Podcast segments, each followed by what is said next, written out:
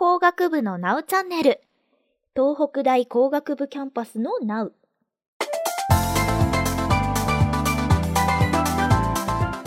皆さんこんにちは。工学部のナウチャンネル通称ナウチャをお聞きくださりありがとうございます。お相手は東北大学工学部電気情報物理工学科3年の高瀬かなえです。よろしくお願いします。はい。今回は東北大の工学部のキャンパスについて今の状況お伝えしたいなと思います。まず東北大にはキャンパスが4つあります。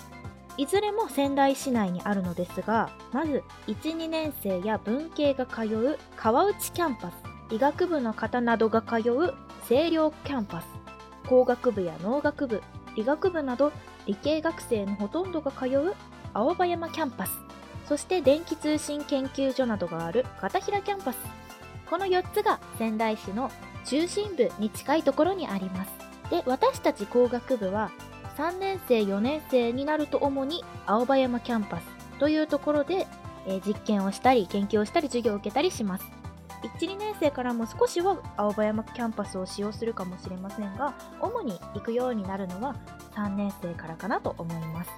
では青葉山キャンパスどのようなところなのでしょうか。まず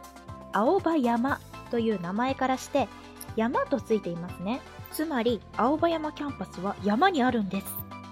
どういうことかと言いますと川内キャンパスを少し登っていきます。山なので。そうすると青葉山キャンパスがあるというイメージになります。主な交通手段としては、えー、頑張って自転車で山を登る方もいますが地下鉄が一応通っています。仙台市の中心仙台駅とかから、えー、川内キャンパスを通って青葉山駅まで。地下鉄が一応通ってはいますが工学部の機械知能航空工学科は一番青葉山駅から遠いので少し青葉山駅を降りてからも歩くかなというイメージです。青葉山の立地はそんな感じなんですけれどもでは青葉山キャンパスについて、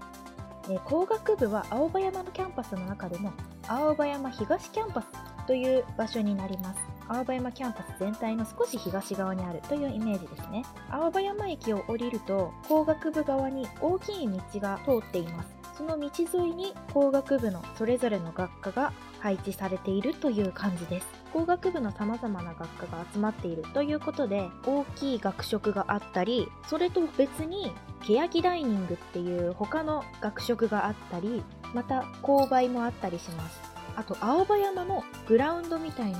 人工芝が敷かれたサッカーとかもできる結構広いグラウンドも青葉山にあります。青葉山キャンパスの工学部に関してはそんな感じで結構いろいろあります。また青葉山キャンパスには理系がたくさん集まっていると言ったと思うんですけれども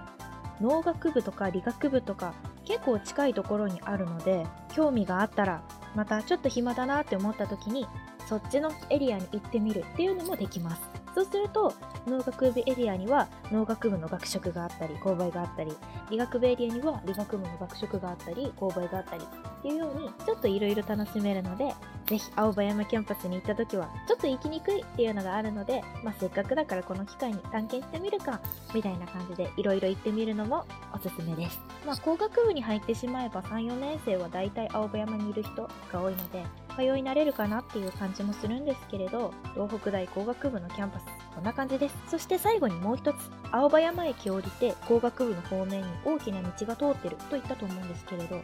実は青葉山という名前の通り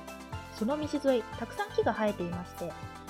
道を挟んで木のアーチみたいになっております。